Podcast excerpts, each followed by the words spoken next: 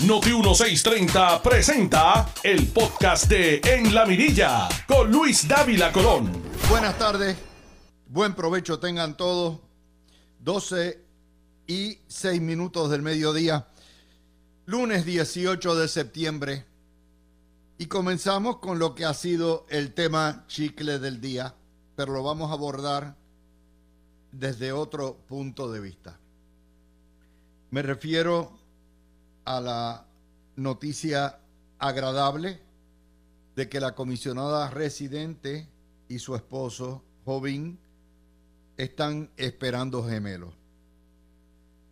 Esa noticia que la soltaron por tweet vino acompañada de un media tour de la comisionada en el día de hoy, luego de haber tenido una semana bastante fuerte, accidentada la semana pasada, con las declaraciones, las críticas que hicieron sobre su campaña, Quiquito, eh, Kenneth McClintock y varias personas más. Vamos a empezar, eso abrió, Dios mío, en las redes empezaron, que si las especulaciones, que si corre, no corre, que si esto, lo otro. Y vamos a empezar por, por lo básico. El derecho aspirar a cargo público es un derecho constitucional fundamental que va de la mano no solamente de todo ciudadano, sino de todo político. Es un derecho que es irrenunciable y es un derecho que es incuestionable y no se le debe regatear a nadie, ni hombre ni mujer. En segundo lugar, a nadie se le ocurriría jamás cuestionar que un hombre que él y su compañera o ¿verdad? decide eh, dar a luz, no el hombre, sino la pareja, tener hijos en un año electoral, pedirle que se retire. Porque déjeme decirle, en mi libro, como padre, la responsabilidad del cuido de los niños, particularmente de los bebés, debe ser idéntica tanto para la mujer como para el hombre. Si bien es cierto que la mujer amamanta y muchas no pueden amamantar, no es menos cierto que el hombre tiene una responsabilidad básica también de dar biberón y, y cambiar culero y de atender el niño. Eso es así. Pero aplicarle una regla distinta a cada cual por el mero hecho de ser mujer, no solamente es encadenar derechos de la mujer, sino seguir con el machismo. A final de cuentas, son dos asuntos. Primero, el derecho y la prerrogativa de aspirar a cargo público es incuestionable y le corresponde a la persona que aspira.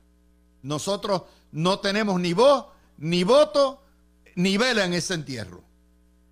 Y en segundo lugar, el derecho a aspirar tiene que ser en condiciones de igualdad, porque la maternidad también tiene paternidad.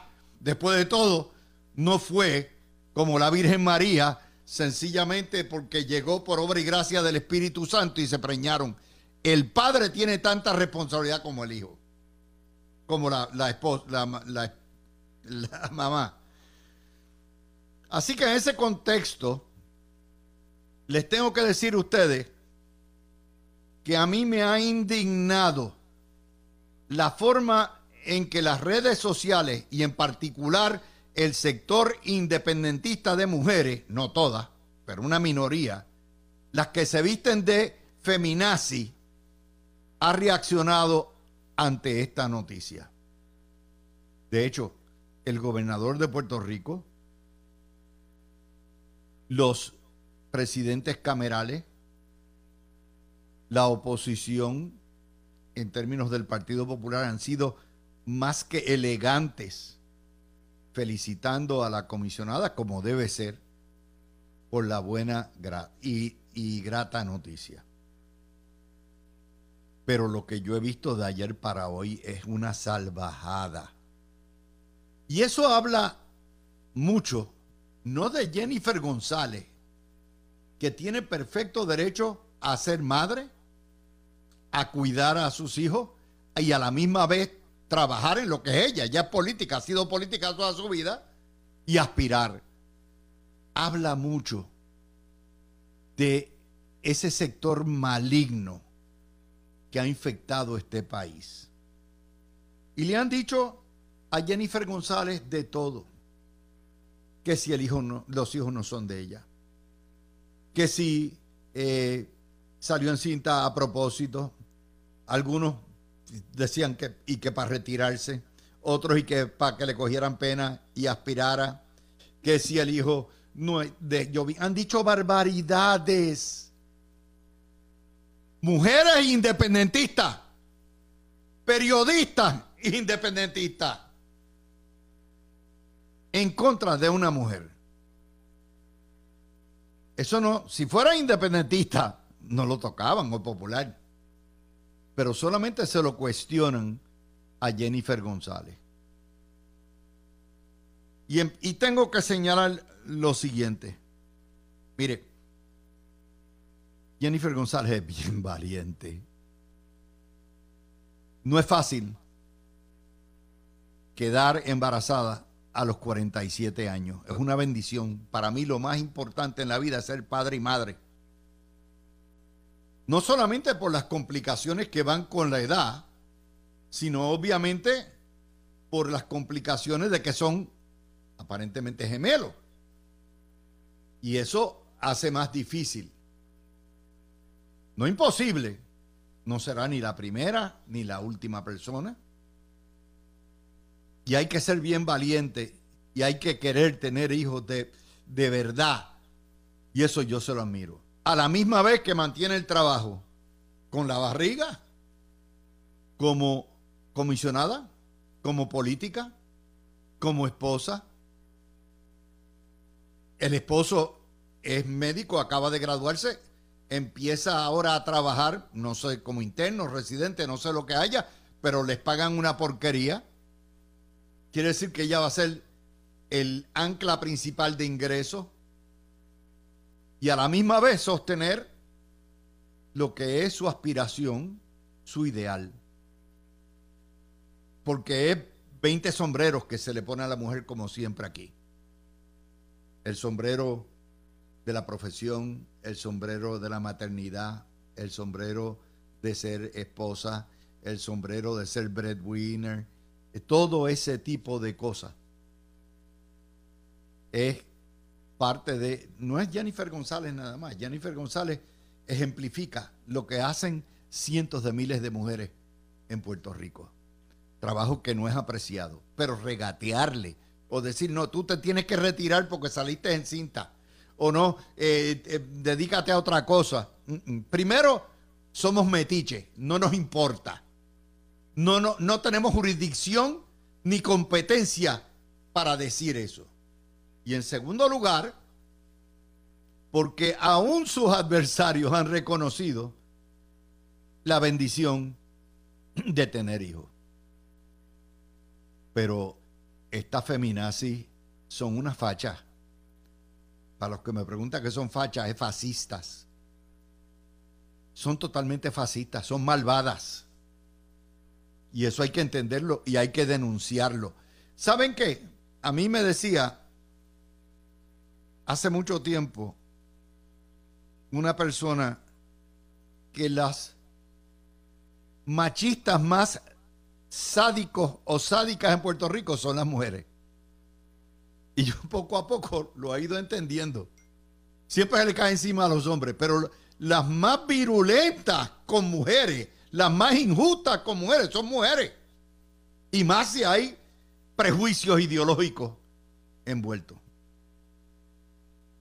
Y como les decía, esa noticia hay que acompañarla con lo que pasó de viernes a sábado. Nosotros comenzamos eh, discutiéndolo el viernes y es el mentiz que le hizo Jennifer González a Quiquito que lo hizo quedar lucir, porque no lo es, como embustero y como, como ingrato. Al decir y negar, tercera negación, del mes que Elías Sánchez no era, parte, no era director de su campaña. Y el viernes interpretamos que eso es una victoria para los Pava Clintons y para Francisco Domenech, que es el que le dirige la campaña. Y el sábado salió la noticia. Y eso fue la comidilla toda la semana pasada. ¿Qué es bueno y es malo? Y es bueno y es malo. Es malo porque obviamente era su más allegado portavoz separándose de la campaña. Pero bueno porque Jennifer González llevará dos semanas acaparando titulares, entre eso y la, la preñez. ¿Verdad? Y por eso hoy tuvo que salir a todo lo que da. Yo nunca he parido, pero he sido papá. Y sé lo que es estar y despertarse muchas veces a la medianoche a dar biberón. ¿Ok? Y sé todo lo que hay y lo que conlleva y cambiar culero. Un bebé demanda o una bebé demanda cada dos horas. Mire, eso es, hay que llenar el tanque. Por lo menos los primeros cuatro o cinco meses así. Y si son gemelos, yo no lo pensaría.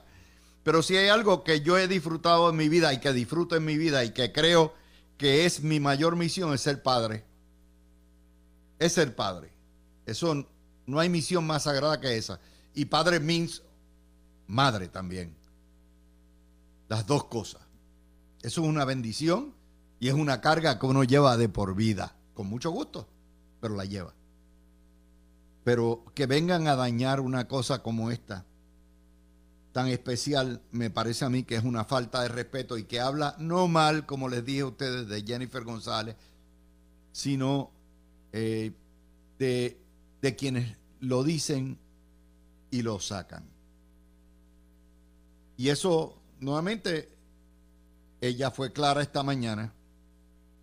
Yo no voy a especular qué es lo que va a hacer o qué va a decir. Ella dejó esta mañana todas las alternativas abiertas. Si aspira a la gobernación, bien, son dos campañas electorales bien duras. Si aspira a comisionada, yo estoy seguro que el primero que la va a abrazar y darle las gracias es Pierluisi, pero ya si aspira a comisionada, ella por su rol de mamá y de todo esto va, no va a tener la presión de correr dos campañas, levantar dinero. Recuerden que Jennifer González lo que ha sacado hasta ahora es medio millón de dólares. Eso se va en dos semanas. En dos semanas se va eso en, una campaña política. Eh, eso lo va a determinar ella. Y lo que ella determine está bien. Es su prerrogativa. Y no debemos juzgarla ni como líder político por ello, ni como madre o esposa. Esa es su determinación, ella y su esposo. Una decisión sumamente personal, pero no, déjenla quieta. Si va a primaria, excelente, muy bien. Se recibe con los brazos abiertos y se le da todo lo que, ¿verdad? Todo el apoyo y el respeto que amerita. Y si Pierluisi eh, va a competir también, ese es su derecho. Y no se le puede regatear a un gobernador que quiera ir a un segundo término tampoco. Los dos tienen ese derecho. ¿Qué deben hacer los electores? Decir, caramba, qué bueno. Nos han dado la oportunidad de escoger. Hay allegados a Jennifer que han dicho esto nos da una oportunidad para acabar con las ratas y sacar los traicioneros y desleales. Así como yo le he criticado a los de Pierluisi hacer eso, se lo critico también. ¿Sabe por qué? Porque a final de cuentas se van a tener que comer y a tragar las ratas, porque sin las llamadas ratas y desleales no ganan. Es así. Es puro. O sea, si usted está haciendo una campaña, sume, no reste. Y el que, el que diga lo contrario le está haciendo un terrible, terrible daño a las aspiraciones de Jennifer González Y si es del lado de Pierluisi, igual. Son compañeros de partido. Y unos favorecen a uno y otros favorecen a otros. Y a final del camino no es el chisme lo que debe prevalecer. Porque les recuerdo nuevamente a todos los estadistas, no es el Partido Popular el enemigo vuestro, es el independentismo. Y les recuerdo que ustedes están jugando la vida aquí como ideal y como partido político. Porque el día que ganen los independentistas la gobernación, game over. Todo lo que tienen que ganar es una. Una. Se acabó. Si ellos no entienden eso, pues que voten por dignidad, que voten por Dalmau y todo eso, y que se atengan a las consecuencias. A todo esto, sale como quien no quiere la causa hoy Larry Seilhammer. Larry Seilhammer es una de esas pocas personas que sale de la política con mayor respeto, con mayor consideración y admiración, sale limpio. Aparte de que fue un héroe del baloncesto. Y Larry dice, estoy considerando eh, postularme para comisionado. Eso no bajó del cielo. Larry, cuando termina como senador, el gobernador Pierluisi lo nominó, ustedes se acuerdan, como secretario de Estado. Y los cabrúfalos de la Cámara de Representantes Popular los rechazaron, como han rechazado todos los nombramientos, porque son unos salvajes. Y eso lo subió en estima. En vez de hacerle daño, lo, lo consagraron. Larry es una persona afable, sabe inglés, sabe de política, es ingeniero, tiene todos los atributos para ser un excelente comisionado residente. Aparte de que tiene la madurez. Larry Selhammer debe tener sesenta y pico de años largos, 67, lo que sería un excelente exponente contra el huevito, por ejemplo, o contra Lúgaro, si se la ponen de frente. Pero eso no bajó por casualidad como maná del cielo. Eso estuvo hábilmente coordinado y prehablado con la gente de Pierluisi.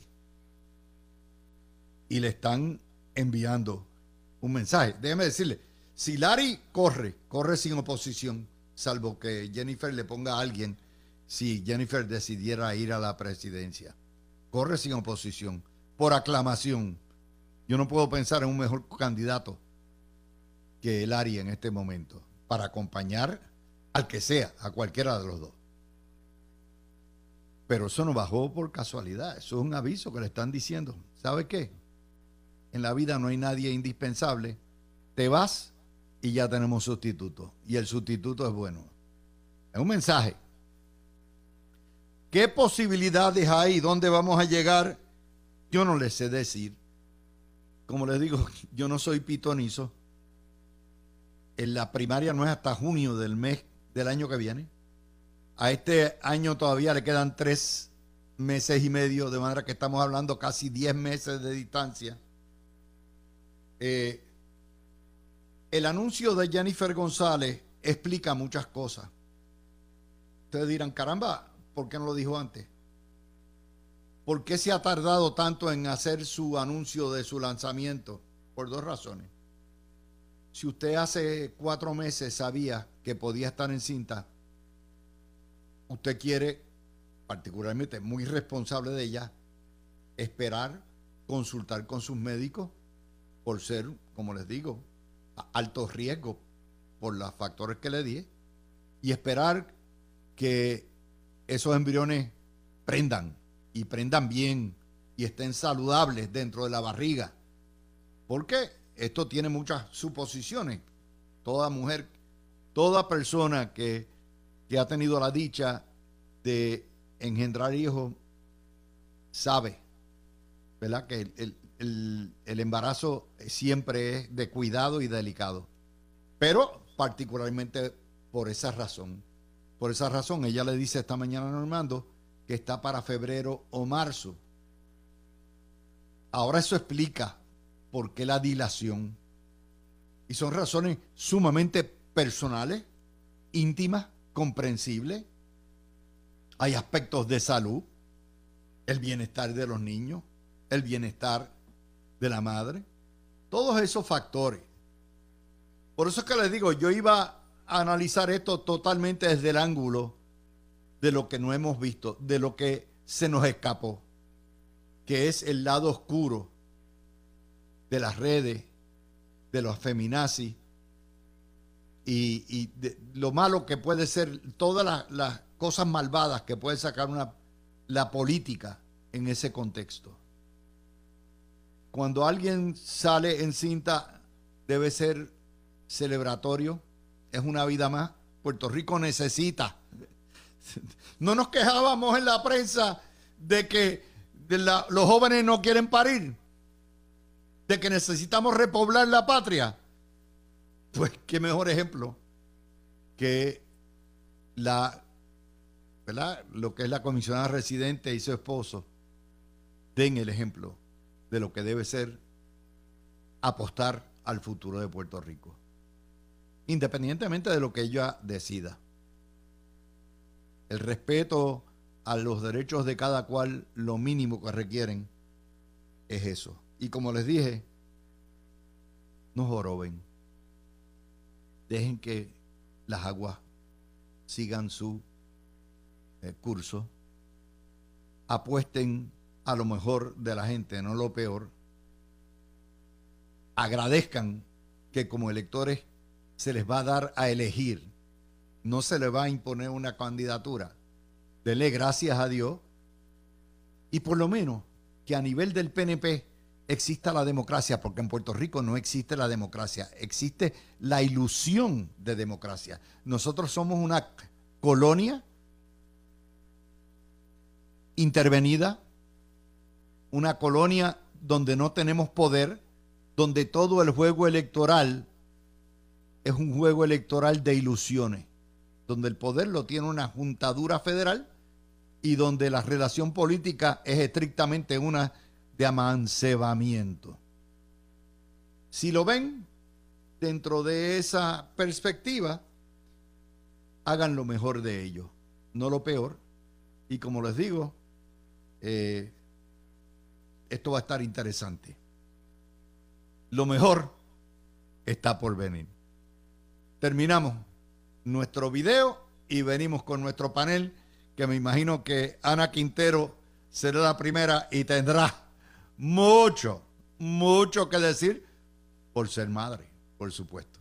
Regresamos. Tú escuchas el podcast de En la Mirilla con Luis Dávila Colón por Noti1630. De regreso con ustedes, mis amigos. Son las 12 y 40 y empezamos el análisis con nuestro panel Ana Quintero, tú tienes, tú eres la única mujer del grupo, eh, eres madre, has pasado por todo esto. Tu visión de todas estas críticas, burlas, memes que han hecho las llamadas feministas y los socialistas en contra de Jennifer González. Dale el botón.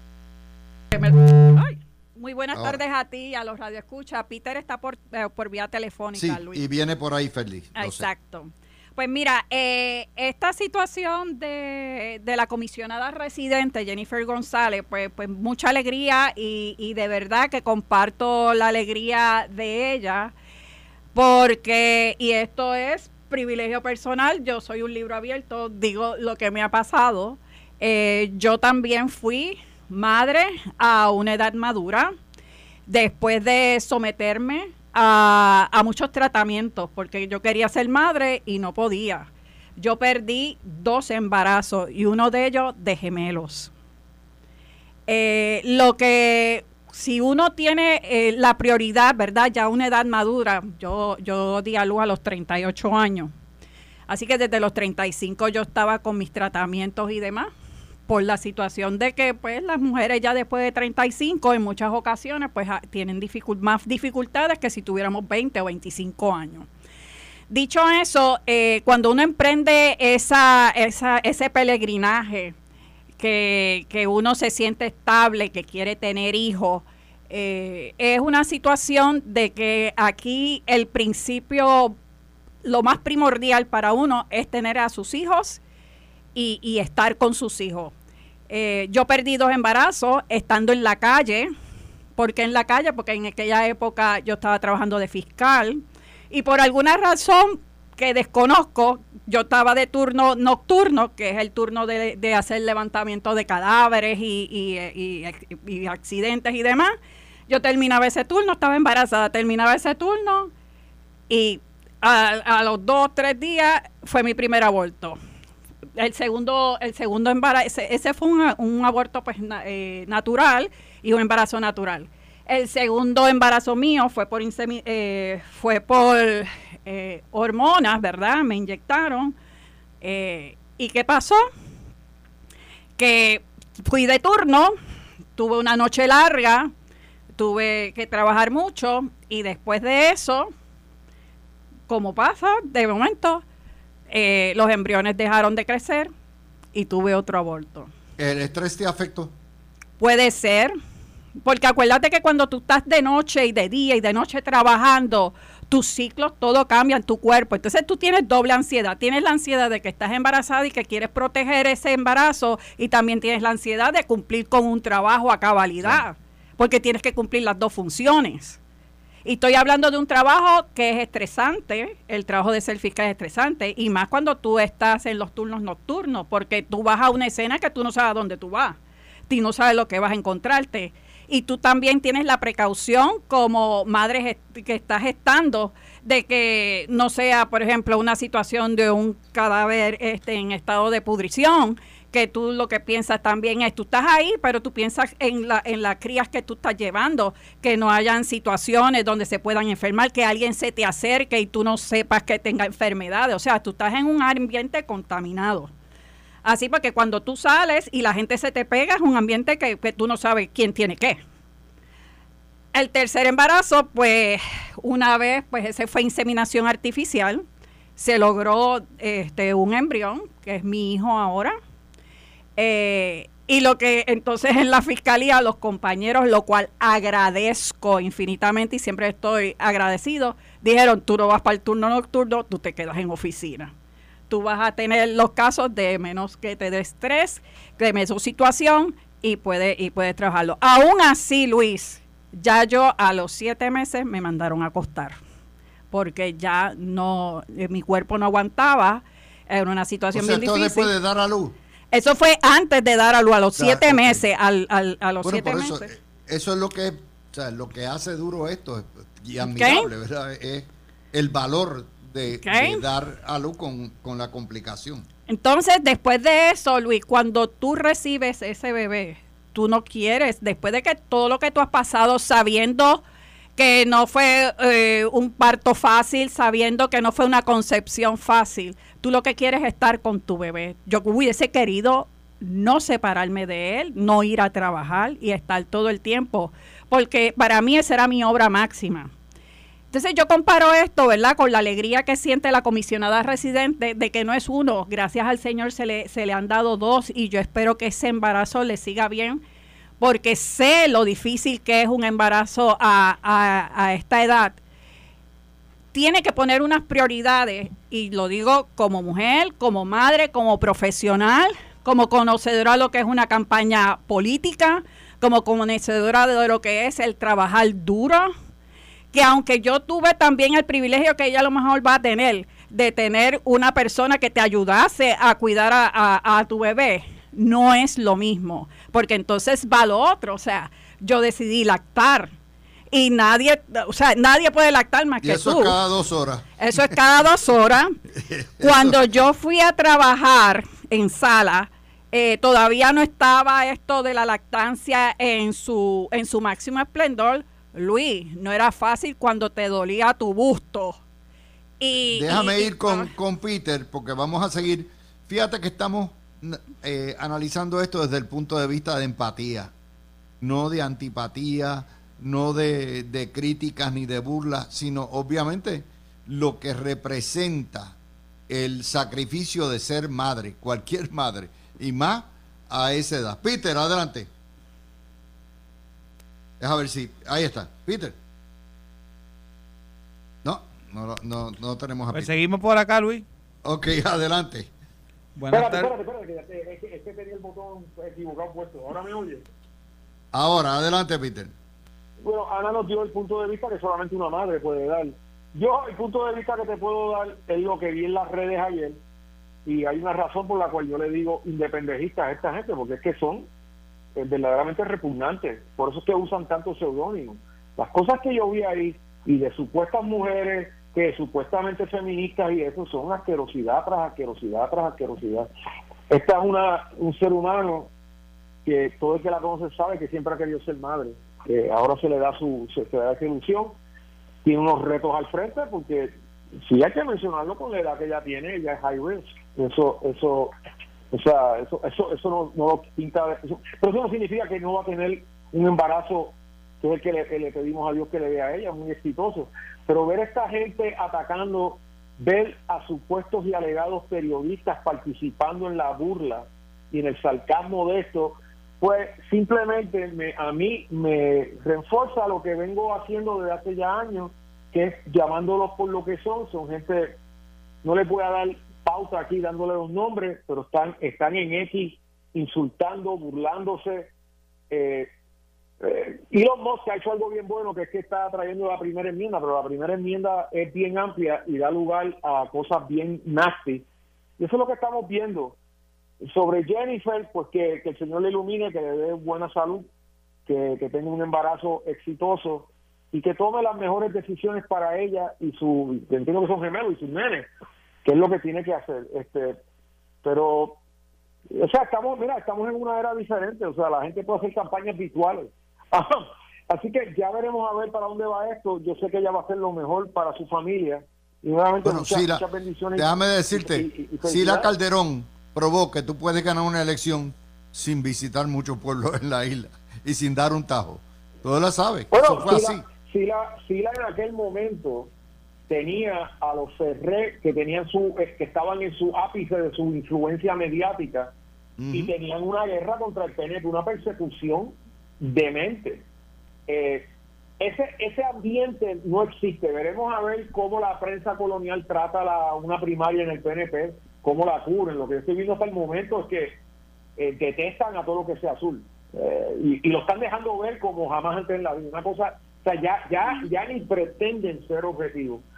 Um, pero queda mucho por recorrer. Ella, ella, ella tomará, yo sé, la decisión que va a ser mejor para su, para su bebé y para él y para su familia. Seguro. Eh, vamos, vamos con. Ferdi Ocasio. Bueno, Luis, antes que todo, buenas tardes a ti, a Ana y a Peter y a la audiencia que sintoniza el programa. Eh, yo creo que en orden está eh, felicitar a nuestra comisionada residente por el anuncio que hizo en la tarde de ayer. Es una, yo creo que, el gobernador lo dijo, una etapa que, que, que cambia vida, ciertamente, los que somos, los que tenemos la oportunidad de ser eh, padres, pues sabemos que, que es el antes y después eh, el único consejo que le voy a dar tanto a ella como a su esposo es que duerman. Duerman ahora. Eh, eh, todos los niños son diferentes. Cuando nacerán, pues ya, ver, ya sabrán cómo el Y dos a la vez. Pero duerman ahora. Y después, pues, bregarán. Porque va a ser, este, estos meses que les quedan es lo último que van a dormir. Y yo creo que todos los saben lo que, lo que les estoy diciendo. Porque aunque crezcan, uno no, de, uno no, uno no duerme. Eh, pero mira, Luis, las implicaciones políticas va, a depender del cristal con del color del cristal con el que se miren. Eh, algunos dirán que es favorecedor, algunos dirán que, que, la perjudican. La realidad es que solo ella sabe, eh, ¿verdad?, qué efecto va a poder tener en su carrera política o no. La determinación está en, en ella. Al final del día, yo soy de los que pienso, ¿verdad?, que eso no debe ser impedimento o sea, el nacimiento de un niño no debe ser impedimento para continuar con, tu vida profesional, en el caso de ella, su carrera política, ¿no? Eh, pero eh, cada cual sabe eh, cómo, cómo, cómo manejar ese asunto, pero ciertamente me parece de muy mal gusto que haya personas que utilicen esta ese anuncio para, para mofarse o para, o para hacer chistes y demás, como muy bien decía Peter, se veía ayer en algunas redes sociales. La verdad es que esa gente pues no merece tiempo de uno en estar describiéndolos y demás. Son gente que pues, pues de por sí tienen algún algún alguna dificultad en, el conocimiento y en, su en sus destrezas de, ser eh, seres funcionales en una sociedad y pues no, no hay mucho más que decir de, ellos, pero ciertamente es de mal gusto que cojan un momento así para, para, para criticar o mofarse de la comisionada. Sí, Ana. Sí, pero pero yo entiendo, yo entiendo, yo entiendo todo eso y estoy de acuerdo, o sea, nadie se debe burlar de eso. Pero yo como madre te, te digo, te digo el que en esa en esa etapa de, de, la vida de uno y cuando los hijos también van a la escuela eh, y si uno tiene la posibilidad de hacer una una pausa para disfrutarse esa etapa de esos de esos niños, más si son dos, sería algo que, que eso eso no tiene dinero que te lo pague de tú estar en, los primer, en las primeras situaciones de tu hijo cuando nace, recién nacido. Yo que he corrido campaña, eh, yo la corrí después que mi hijo estuvo grande. Sea, porque yo con un bebé jamás me hubiese tirado a hacer campaña. Primero por los riesgos para mí, los riesgos que yo le pueda traer a mi hijo y todas las cosas que yo me voy a perder de, de que me hubiese perdido de mi hijo eh, sus, sus primeras caminatas, su, eh, su primera voltereta en la cuna. O sea, esas cosas uno no las debe perder. Porque cuando, ya que tú pasas por tanto para tener un hijo, tú no debes perder esa, esa situación. Máxime, si lo puedes hacer si fuera que es que tú tienes el, sueldo comprometido, que tienes que trabajar obligatoriamente, pues mira, yo entiendo eso, pero si tú tienes la capacidad de que puedes bajar tu revolución de trabajo y también dedicarle tiempo a su hijo, eso es, algo que jamás se te va a olvidar. Por eso, pero eso es algo que a ella le corresponde. Claro. Obviamente, e, e, ella tiene que determinar, ¿sabes? Obviamente siempre está la primera opción, me dedico a mis hijos, se acabó mi vida política. Pero hay otra cosa asumiendo que decida continuar en la vida política, que eso es su perfecto, su prerrogativa y ya está. Entonces venimos a analizar cuál de las dos vías es la que más tiempo le deja para sus hijos. Es obvio que la candidatura a comisionado residente. ¿Por qué razón? Porque como comisionado residente corre en entry, el gobernador es el que levanta los fondos y el gobernador para todos los efectos prácticos le va a hacer la campaña. La otra opción que es la opción, el camino menos recorrido y el más duro, conlleva dos campañas políticas bien fuertes, fuerte, pelarse al terminar pelado al final de junio y tener que volver a empezar. O sea, esto es una realidad que está ahí, Peter. Vamos a cogerlo, Peter, cuando vengamos a la una, porque tenemos que analizar los caminos que tiene, ¿verdad? En términos claros, las prerrogativas de ella. Pues. Pero ya anunció que el que se cree que Jennifer se quita está mal. Por eso, pero, pero se quita muy genérico. Pues, Yo soy de los que creo que ella va a buscar la gobernación. Pero aún con todo y con eso hay que examinar las vías de lo que, de lo que hay. Y tenemos que meter en esa ecuación la nueva entrada que es la potencial candidatura de Seilhammer. Tú escuchaste el podcast de En la Mirilla con Luis Dávila Colón en Noti 1630.